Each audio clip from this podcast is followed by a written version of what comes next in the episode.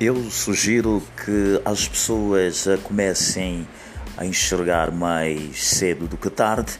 para que o futuro não venha calhar em mãos de pessoas que não têm coragem de enfrentar os problemas que eles mesmos arranjam.